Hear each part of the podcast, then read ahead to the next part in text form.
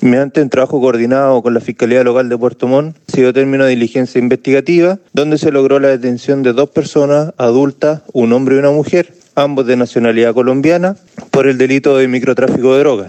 En esta diligencia, donde se dio cumplimiento de una orden judicial de entrega de registro, se logró la incautación de 260 dosis de marihuana y clorhidrato de cocaína con un avalúo comercial de 1.300.000 pesos. Además, en dicha diligencia se incautó diversas especies social ilícito, como también dinero en efectivo